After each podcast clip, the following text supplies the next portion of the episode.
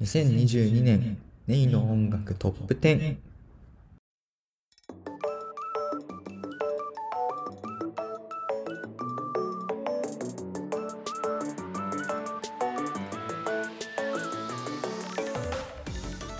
どうもこんにちはネイです、えー本日日付は12月24日土曜日、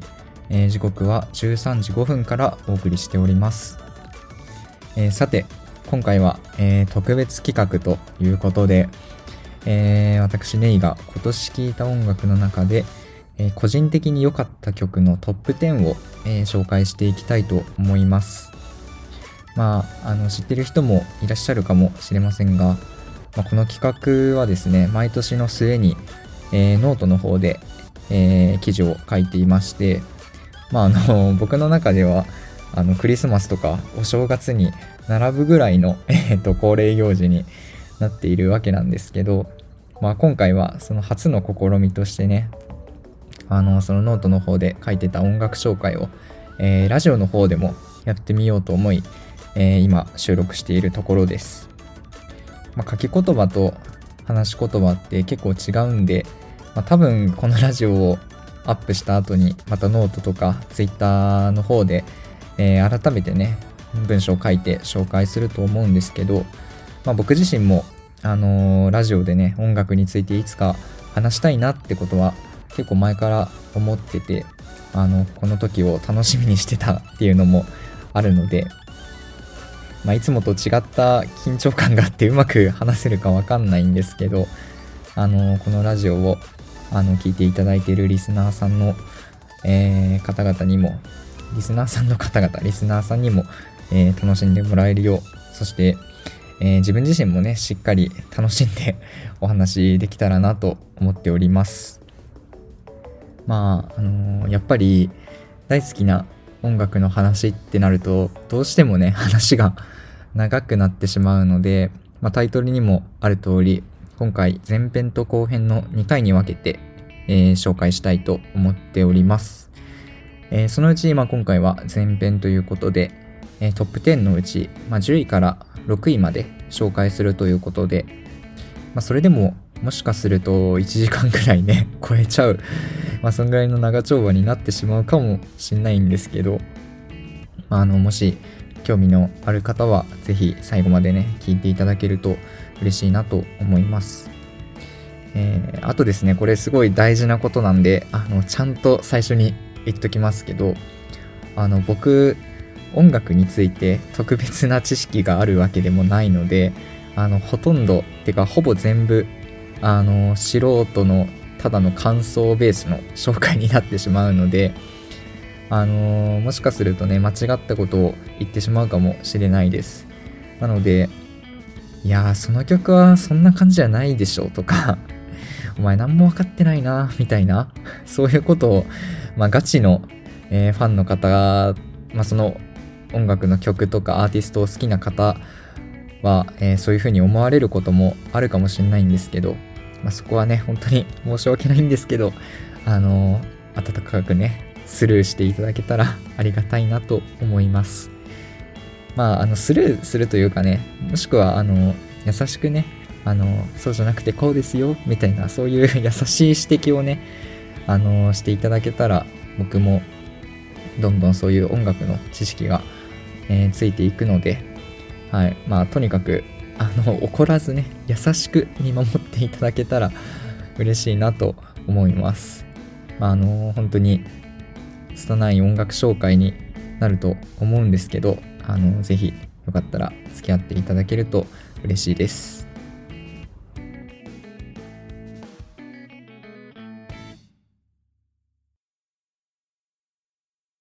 えーそれでは早速、えーランキングの紹介に、えー移っていきたいところなんですが、えーその前にですね、え今回のトップ10のランキングの趣旨を、え簡単に説明しておきたいと思います。えまず今回はですね、その2022年、えネイの音楽トップ10ということで、え紹介させていただくわけなんですけど、これはあくまでも僕が、えー2022年に聴いた音楽ということで、あの、2022年に公開された曲とか発表された曲っていうわけでもありませんし、えー、僕が2022年にこの曲初めて知ったっていう曲でも、えー、ありません。まあ、簡単に言えば、2022年にハマった曲っていうことになるので、はい。まずそこは、えー、誤解のないよう、えー、あらかじめ、えー、説明しておきたいと思います。あとですね、あのー、今回は企画としてね、ランキングをつけているんですけど、まあもちろん、あの、言わずもがなではありますが、あの、アーティストとかね、曲に優劣をつけるつもりも、えー、全くございません。まあ半年前とかね、1ヶ月前にやってたら、多分選ぶ曲とかもだいぶ変わってたと思いますし、まあそこまでこれね、絶対的なランキングでもないので、まあそのあたりも、えー、誤解がないようお願いいたします。えー、そしてですね、あのー、先ほど、まあ、冒頭で、あの、毎年ね、ノートで、えー、年末に紹介してきたっていうことを言ったんですけど、えー、今回ちょっと今までのその音楽紹介ではやってこなかった、えー、一つの試みとして、えーまあ、今回も10曲選んでるわけなんですけど、そのアーティストの被りがないように、えー、選んでいます。まあ、僕結構、あの、普段の傾向としては、まあ、音楽は狭く深く、えー、聞くタイプなので、まあ、同じアーティスト、同じ曲を何回も何回も繰り返し、えー、聞くことが多いんですけど、まあ、こういう縛りをつけずにやると、あのー、まあ、同じアーティストばっか選んでしまうことになっちゃうんですよね。そういう聞き方してると。なので、まあ、それよりは、やっぱいろんなアーティストから選んだ方が面白いかなということで、えー、今回はそういう縛りをつけております。はい。ということで、えー、ちょっと前置きはね、長くなってしまったんですけど、えー、いよいよね、ここから、じゃあ10位から6位の曲を紹介していきたいと思います。まあ、あの、10位の曲、まあ曲名をまず紹介して、で、その後に、まあ、あの、感想というか、紹介、具体的な紹介をさせていただくっていう、えー、形で進めていこうと思うので、はい。あの、よかったら楽しんでいただけると嬉しいです。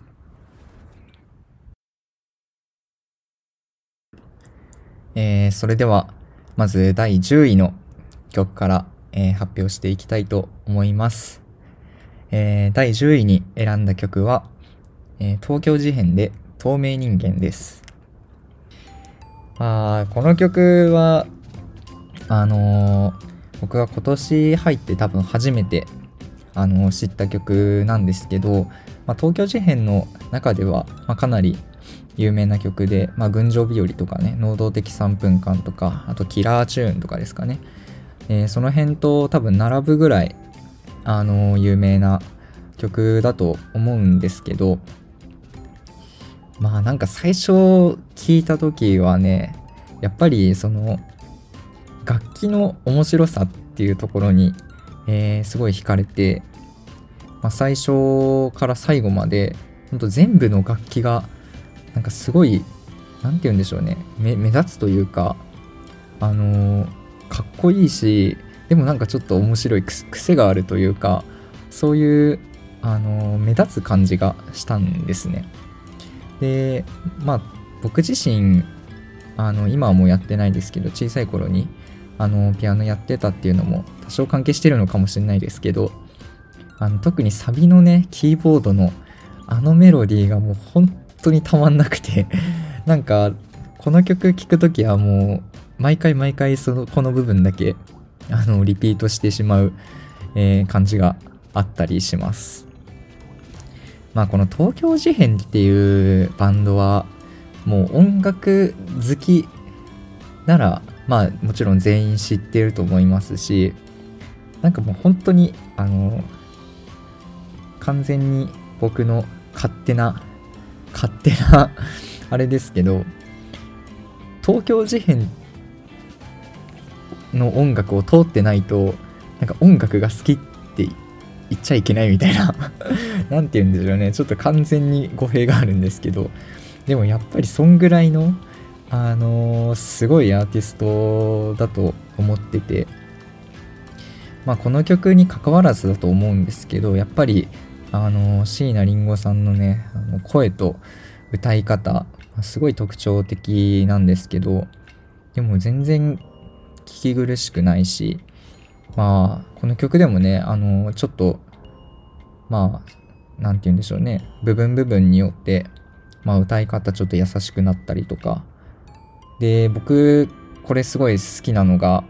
あの、まあ、サビの、さっきのキーボードの話もそうですけど、あの、最後の部分ですね、最後の部分の、えー、またあなたに会えるのを楽しみに待ってさようならっていう、えー、歌詞があるんですけど、ここのね、あの、りんごさんの歌い方とか声がもう、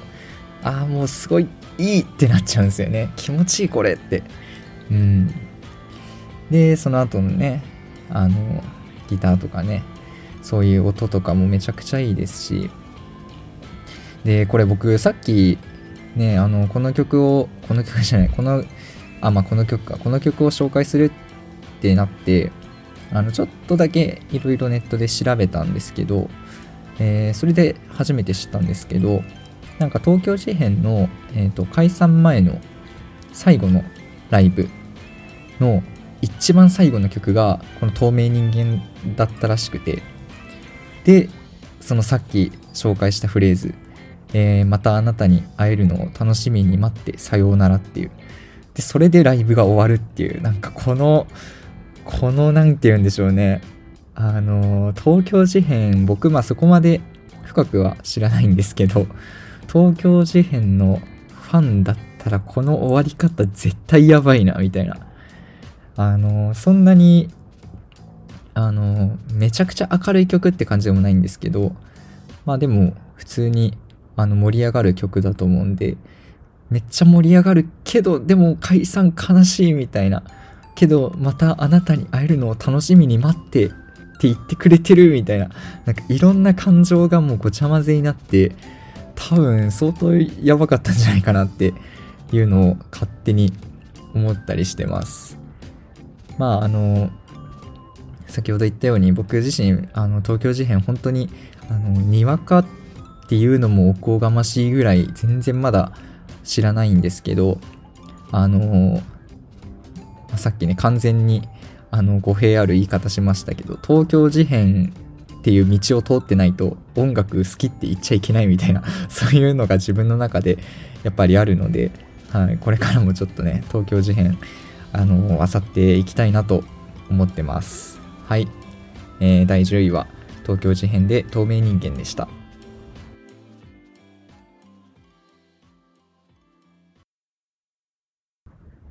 えー、続いて第9位の発表です、えー、第9位に選んだ曲は相対性理論でバタコです。えー、まあ、先ほど冒頭でも説明したように、まあ、僕自身あのブログでね2020 2020年と2021年にあのトップ10紹介してるんですけどあの2020年の方は、えー、その10曲のうち相対性理論の曲2曲入ってましてで2021年の方も相対性理論の曲ではないんですけどあのそのボーカルの薬師丸悦子さんの、えー、曲が1曲ランクインしてるんですね。あの後でノートとか見ていただけたらわかると思いますが。でまあ今話した通り僕の中で2020年から、えー、ずっと相対性理論ブームがまあ、薬師丸悦子さんブームが、えー、来ていて、で、そのブームがもう、もはや全然途切れなくてですね、えー、これはもうブームと呼んで、呼んでいたらおかしいと。もう単純にファンに、えー、なってしまいました。そんぐらい、もうこの相対性理論っていうバンドがですね、大好きに、えー、なって、で、この2022年っていう年は、まあ、それがどんどん深まっていったえー、年でもありました。で、えっ、ー、と、今回、えー、ランクインしたこのバタコっていう曲もですね、その相対性理論にドハマりした、まあ、2020年から、えー、聴いている曲なんですけど、まあ、特にこの曲への今年のハマり具合は本当にやばかったんですよ。自分の中で。あのー、聴けば聴くほど本当にいいなって思う、まあよく言うスルメ曲っていうか、あのそういう曲だなって思っててあの何回も何回も連続して聴き続けることもあればあここの部分めっちゃいいみたいな感じでもう3回4回巻き戻して聴いたりとかもうそんぐらいあのー、面白いというかすごいいい曲だなって思いますね。で、まあ、ちょっと詳しく話すとまずあの一番最初のイントロなんですけどこの最初の3音この3つの音でもうあこれやばいってなっちゃうんですよね。まああのあんま分かんないかもしれないんですけどこの3音の「トゥルル」っていうとこでもううわこれいいなってなって。なんでまあ楽器で言うとそのギターがこの曲すごいかっこいいなって思うんですけど曲曲全体の雰囲気としては、まあ、ちょっと可愛い感じポップな感じで歌詞もね、まあ、タイトルもそうですけど結構面白い感じになってるんですけどそこになんか切なさがあってまあ特に例えば終盤の部分ですね。歌詞で言うと「私泡になる定め後悔ないけど」っていうところとかここら辺の何て言うんでしょうね。まああのこれこそこのボーカルの薬師丸さんのもう真骨頂だと思うんですけどその可愛らしさと切なさの融合みたいな部分がめちゃくちゃあの際立っていいなって思います。あの、であと僕がねこの曲のまあ一番好きなところ選ぶの難しいけど特に好きなのがあのラストのサビに入る前のところですね。まあ、これもね、実際音楽流せないんでちょっと申し訳ないんですけど、あの歌詞で言うと、あの入学式、目があったあなたのためにっていうフレーズがあるんですけど、そこの部分の歌い方というか、まあ、メロディーというか声というか、まあ 全部なんですけど、そこがね、めっちゃくちゃ好きで、で、まあ、そこから続いていくサビも、なんかよく聞いたらあの1番のサビと2番のサビと若干裏の音が違うんですよね。まあ、よく聞かなくても分かる人は分かると思うんですけどなんかちょっと裏で鳴ってる音があのその前のサビと違っててその若干の違いがもうめちゃくちゃ気持ちがいいんですよ僕的に うんぜひこの曲は本当にあの相対性理論知ってる人でも知らない人でも、まあ、そんなにメジャーな曲ではないと思うんで相対性理論の中ではまあ相対性理論って言ったら多分気になるあの子とかチャイナアドバイスとか、えー、そういうところですかね有名な曲といえばなので、まあ、そこまでの有名メジャーな感じではないんですけどあのぜひこの曲は聴いていただきたいなと思います。思いまあ9位、9位なんですけどね ま僕の中で、あのー、この曲は本当にもう、もはや殿堂入りでもいいんじゃないかって思うぐらい、あのー、好きな曲なので、はい、今回、えー、ランキングに選ばさせていただきました。え、ということで、え、第9位の曲は相対性理論でバタコでした。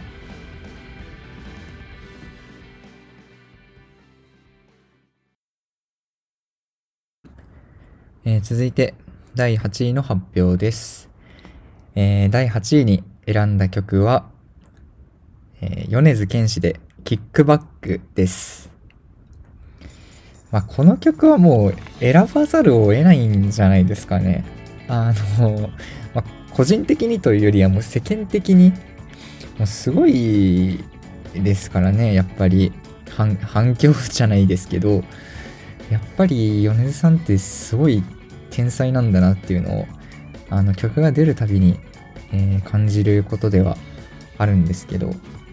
まあ今回このキックバックに関しては米津さんの天才さだけじゃないっていうさらにもう一人の天才が加わってますからね。まああのキングヌーミレニアムパレードの常田さんとのね共同アレンジだったりとか、あとはまあ、モームスのね、サンプリングとかも、なんかもう豪華すぎるでしょっていう。豪華すぎるのにあんなポップなミュージックビデオなの？みたいな、ね、そういう、まあ、あれが面白いっていうのも結構話題になってたと思うんですけど、まあ、この曲はもうやっぱ単純にかっこいいですよね。本当に。僕あの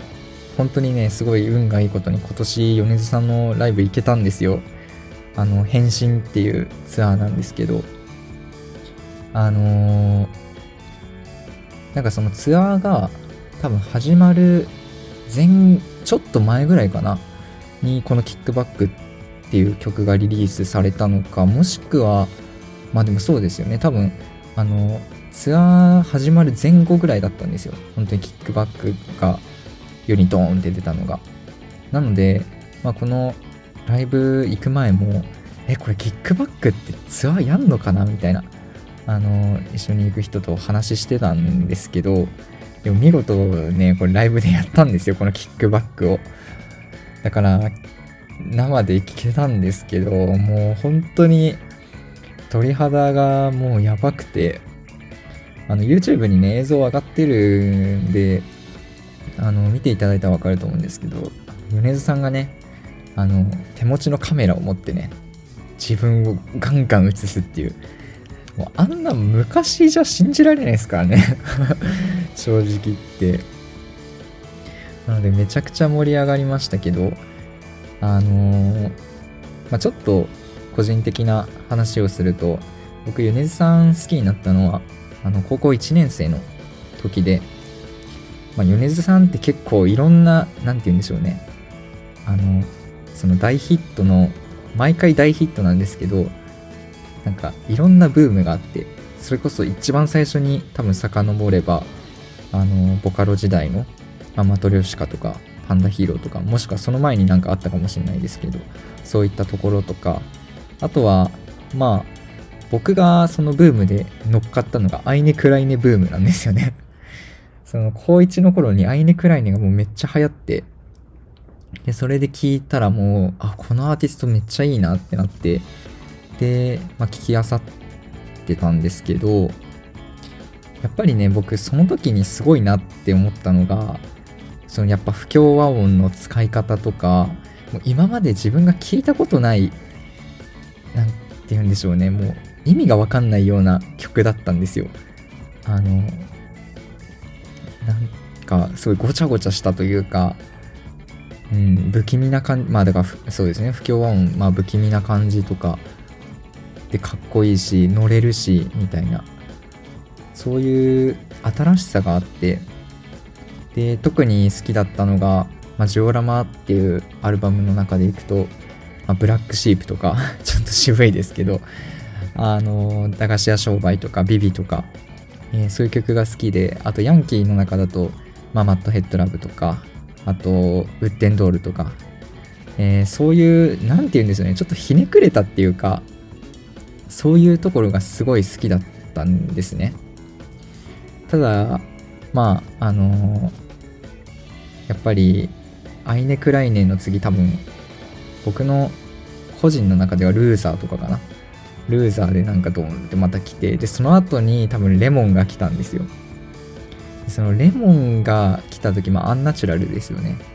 その辺りからちょっと、あの、自分の中で、あ、これ米津さんちょっと神聖化しすぎちゃってるな、みたいな。ちょっとこういう神聖な曲ばっか最近出てんじゃんっていう時期があってですね、それこそまあレモンもそうですし、あとは、そうですね。まあ、オリオンとかも若干そんな感じが自分の中ではしてて、ペールブルーとかもそうですよね。うん。なんか、ちょっと、まあ、それもめちゃくちゃいいんだけど、昔自分が好きだった米津さんではないかな、みたいな。もうちょいまたごちゃごちゃした曲出してほしいみたいなそういうのを思ってて、でそこからまあ死神とか、あと、なんだろう、えー、まあフラミンゴとかもそうかな、割とそういうちょっとごちゃってした感じの、え、曲が出て、ああ、いいなって思ったり、でも、その、いいなって思う度合いがやっぱ昔と若干違うみたいなえー、感じもあったんですけど、まあ、今回このキックバックっていうのを聞いた時に、いや、そうだよ、これこれってなって自分の中で、こういうのが欲しかったんだよ、ヨネさんっていうね。まあ、あの、すごい自分勝手なこと言ってますけど、あの、まあ自分の中でそういう、なんか、まあ、ファンだからこそちょっとじれったく思う感じというか、まあなんか結構ね、好きな、好きなんだけど、ちょっと物足りないみたいなところがあったので、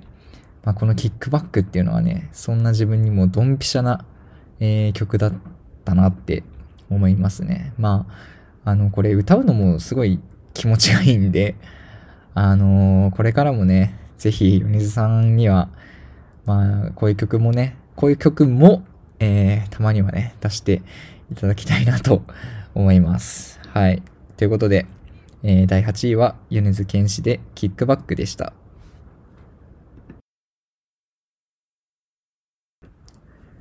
はい。それでは、えー、続いて第7位の発表に移っていきたいと思います。えー、第7位に選んだ曲は、ダオコで水星です。えー、この曲はね、もう本当にあの有名な曲ですし、まあ僕自身も、あの今年入る前から、あの、水星っていう曲の存在自体は、えー、知ってたんですけど、まあ、実は、えー、ちゃんと曲として聴いたのは今年が、えー、初めてだったんですね。で、まあ、あの豆腐ビーツがリリースして、まあ、そこからどんどんどんどんいろんな人の手に、えー、まあ、カバーとかね、サンプリングとかそういう形で、えー、渡っていった曲なんですけど、まああれかな、今年で言うと多分すごい有名になったのが、今夜はブギーバックっていう曲と、まあ、組み合わせてアレンジされた楽曲が、まあ、ほろ酔いの CM にあの使われたりとかもしてましたけど、まあ、そういうのであのこの曲知ってる人もたくさんいるんじゃないかなと、えー、思います。で、僕ちょっとすごい面白いなって思ったのが、あの、まあ、この曲もちょっとね、喋る前に、あの、一応調べておこうと思って、さっき調べてたんですけど、まず初めて知ったのが、これ、あの、豆腐ビーツのデビュー曲だったっていう、デビュー曲でこのクオリティってすごいなって思って、えー、まずそこに驚いたんですけど、で、さらにもっと驚いたのが、あの、この水星っていう曲の、まあ、なんて言うんでしょう、元ネタっていうか、えー、まあ、元の、そのサンプリングの元の曲っていうのが、あの、芸人の今田耕司さん、今田さん MC の、あの、M1 の MC やってる人ですね。あの人が出した、ブローヤマインドっていう曲そこからサンプリングしてこの水星っていう曲が作られたっていう、これ知った時めちゃくちゃびっくりしましたね。あの、もともとね、この、なんかサンプリングしてできた曲っていうのは、あの、知ってたんですけど、その元が今田さんだったっていうね。それがびっくりしたんですけど、まあ、あのー、さっきね、言った通り、まあこれ、すごいいろんな人の手に渡って歌われてる曲なんですけど、まあ、その中でも僕はやっぱりダオコさんが歌ってるバージョンが一番好きで、まあ多分これが一番有名なバージョンなんじゃないかなと思うんですけど、まああのー、この曲、このダオコさんの推薦、まああの他のバージョンもそうかもしれないんですけど、まあ一番の醍醐味ってやっぱ浮遊感っていうところにも尽きると思うんですよね。なかなかね、音楽プラス、あ音楽とその浮遊感の、なんて言うんでしょう。あの、合わせ方というか、あんま想像つかないっていう人もいるかもしれないですけど、まあ聞いたらわかると思います。この浮遊感っていうのはね。とにかく聞いていて、あの、気持ちがいいし、なんかね、勝手におしゃれな気分になってくるんですよね、これ。だからそういう、なんていうか、変な優越感にも浸れたりするんですけど、この曲を知らない人に対する。うん。で、まあ、あのー、歌詞とかもね、結構まあ、言葉でぎっしり埋まっているっていうところも、まあ、あの、面白いですし、まあ、韻もね、ちゃんと踏まれてるから、すごいやっぱ聞いてて、あの、心地がいいっていうのは、そういうところからも来てるのかなって、えー、思いますね。僕自身、まあ、ダオコさんは、声がもうすごい好きで、あの、透明感がある、プラス、すごい可愛いらしいんですよね。なので、まあ実を言うと、昨年、まあ2021年のあのランキングで、まあ、ノートに紹介したものも第4位にこの DAOKO さんのワンルームシーサイドステップっていう曲を選んだりしてるんですね。なので、まあそういう意味でもやっぱりこの彗星っていうのも DAOKO さんで聞くのが自分にすごい合ってるのかなっていう感じはあのしました。あのー、ちなみになんですけど、まあ僕普段音楽聴くときまああの、LINE Music が結構主に聴いてたりとか、あとまあ Apple Music、その自分がまだ小さい頃、中学生とか高校生の頃に、頃は、あの、まだサブスクとかが全然なかったんで、まあ、自分であの CD とか買ったり借りたりしてたんですけど、まあ、そういうものは別でスマホに入ってて、最近の曲とかも CD 買わなくなったんで、そういうものは基本的に LINE Music であの全部聴いてるんですけど、えー、この水星っていう曲はですね、僕が LINE Music で今年一番聴いた曲になってます。なのでね、あのー、じゃあそんな曲がなんで第1位じゃないんかっていう話なんですけど、まあ、あの、他にもね、あのー、たくさん聴いてる曲があるんで、まあ、そういう部分は置いといて、まあでも本当にそんぐらいたくさん聴いたし、そんぐらいめちゃくちゃ、えー、好きな曲ですね。はい、ということで、えー、第7位はダオコで彗星でした。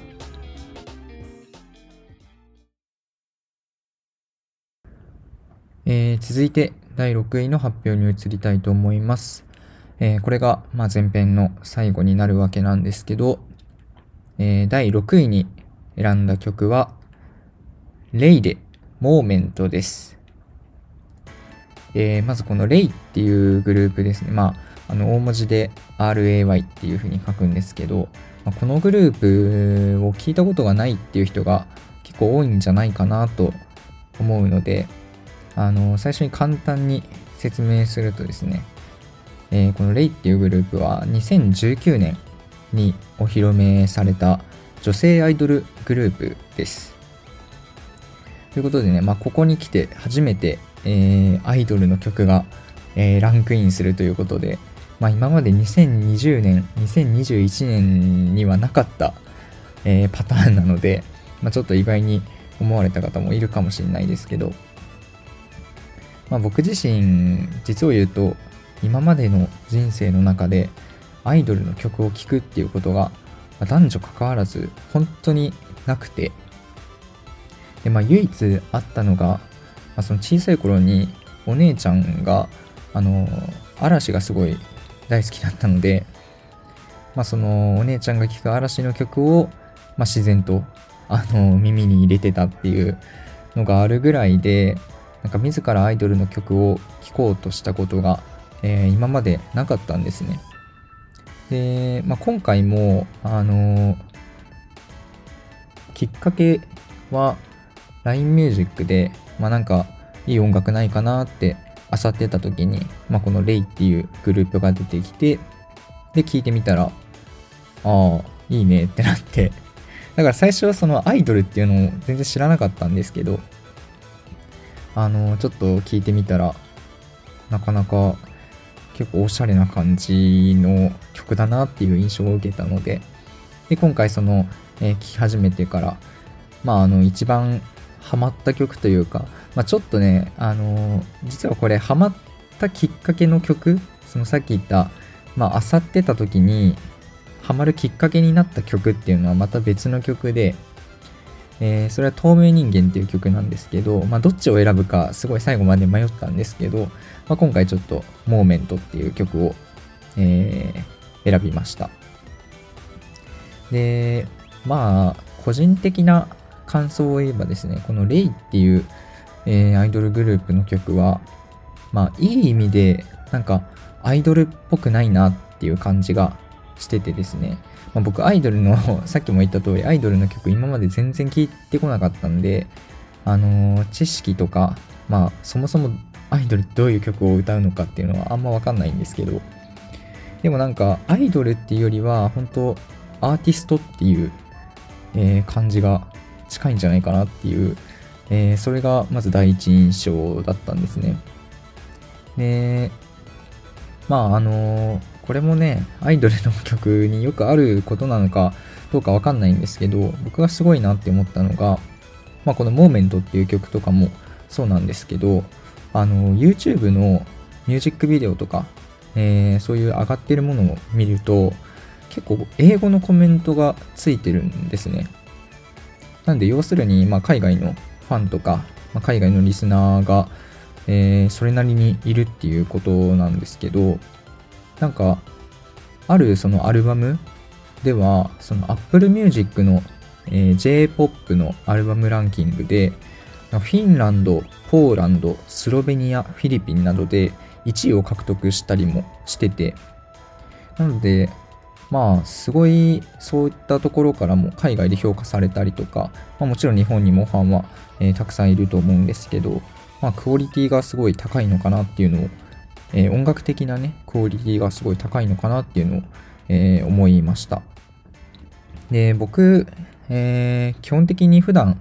え好んで聴いてる音楽っていうのが、まあ、ボーカルが、え固定されてるものが多くて、まあ、バンドとかでも、まあ、たまにツインボーカルとかそういうのありますけど、基本的に僕はあのボーカルが1人いてっていうパターンの、え、曲を聴くことが、まあ、ほとんどで、なのでまあ、アイドルとかって結構ね、あの、いろんな人が、まあ、歌ってる、ほとんど、ほぼ全部そうなのかな。えー、そういうパターンだと思うんですけど、まあ、このレイっていう、えー、グループもですね、あの、全員の声にちゃんと個性があるんですね。あのー、まあ、アイドルなんで結構あの体制が変わったりしてて、このモーメントっていう曲を出した時は多分4人体制で、今はなんか5人体制になってるみたいな、えー、感じなんですけど、まあその、この曲も、に関して言えば、この曲に関して言えば、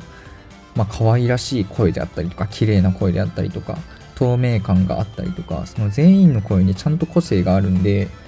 で、バランスがめちゃくちゃいいんですね。なので聴いてて飽きないっていうのもありますし、で、まあ、声以外にもこの曲の好きなところっていうのが、まあ、明るさと切なさの融合っていうか、なんかまあたまに僕、あの、今までもね、ブログとか、まあ、ラジオとかで言ったり書いたりしてるかもしれないんですけど、なんか結構その明るいとか盛り上がるとかそういうのの中にもなんかしんみりとした切なさが、えー、紛れ込んでるようなえー、曲とか、まあ、本とかそういう作品が僕すごい、えー、好きなんですけど、まあ、この「モーメントっていう曲も、えー、そういう感じがあってですね。で面白いなって思うのがなんかサビまではえっ、と普通になんか明るくて乗れる感じがしてで、まあ、サビでバーンって盛り上がる感じもあるんですけどでもサビでなんかちょっと切なくなるんですよ。悲しさがちょっと若干出るような、えー、感じがしててでもそれっていうのはやっぱメロディーも多分そうだと思うんですけど、まあ、さっき言った、まあ、声ですよね。あのー、それぞれちゃんとバランスがいい声で、歌い方とかもちゃんとそういう、なんて言うんでしょう、切ない要素に合わせた歌い方をしてる、えー、感じが個人的にしててですね、そういうのが、えー、結構気に入ってます。まああのー、ちょっとね、あのこのまあ、さっき言った通りアイドルの曲っていうのを今まで聞いてこなかったので、えー、ランクインどうしようっていう選曲ここにこの順位に入れていいのかなっていうのは自分でも、えー、迷ったんですけど、でも、あの、他にもね、あの、レイの好きな曲って、まあ、透明人間、さっき言いましたけど、とか、あと、静かな海、静かの海だっけな。まあ、その2曲とかも、他にもいろいろ、あの、聞いたりしてて、あの、いいなって思う部分があったっていうのもあり、まあ、自分にとっての音楽感っていうのも少し変わった気がするので、まあ、そういう意味でも、えー、第6位に選出させていただきました。えー、あとですね、まあ、余談なんですけど、この RAY っていうグループのメンバーの一人である内山結愛さんっていう方が、えー、いらっしゃるんですけど、この人は、なんかツイッターとかノートで、なんかめちゃくちゃいろんな音楽紹介してるんですね。まあ僕が見た限りだと基本的に洋楽が多いんですけど、なんかすごい多分音楽の知識が、え、広い方なので、まあ僕 Twitter もノートも Instagram もフォローしてるんですけど、なんかそういうところで紹介してる音楽とか自分で聞きあさってみると、なんかまた違った見え方がするのかなとか思って、あの結構そういうこともね、していきたいなと思いました。はい。ということで、えー、第6位は RAY でモーメントでした。はい。ということで、えー、今回は2022年ネイの音楽トップ10のうち、えー、10位から6位までを発表させていただきましたが、えー、いかがでしたでしょうか、えー、やっぱりね、これだけ好きなものを紹介すると、まあ、なかなかの時間、まあ、どんぐらいかな、1時間ぐらいですかね、あのなかなかの時間になってしまいますけど、あの、でそれでいてね結構聞き苦しい箇所とかもあったと思うんですけど、えー、まず最後まで聞いていただいた方本当にありがとうございました、えー、また次回、え後編の方でね5位から1位までも紹介させていただこうと思うので、まあ、多分そっちの方はねもっと長くなってしまうと思うんですけど、はい、ぜひチェックしていただけると嬉しいなと思いますえー、またですね、冒頭でも説明した通り、まあ、ラジオだけじゃなく、ノートとかツイッターでもね、今回話した部分以外についても、いろいろ書いていく予定ですので、えー、よければぜひそちらの方も覗いてみてください。えー、あとですね、やっぱり、あの、このラジオを聴いてくださっているリスナーさんが、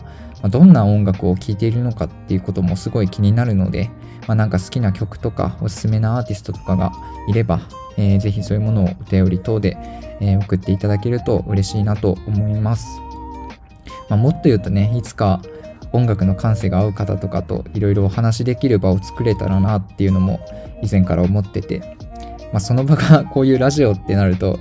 まあ、結構ハードルは高くなっちゃうんだろうなとは思うんですけど、でももしラジオとかね、あの普段の、まあ、SNS のメッセージとかでもあの一緒にお話ししてもいいよっていう方がえー、いましたら、ぜひ気軽に声をかけてもらえると嬉しいです。はい、ということで、えー、本当に 長くなってしまったんですけど、えー、今回はここまでにしたいと思います。え、改めて最後まで聞いていただきありがとうございました。えまた次回後編の方でお会いしましょう。それでは、さようなら。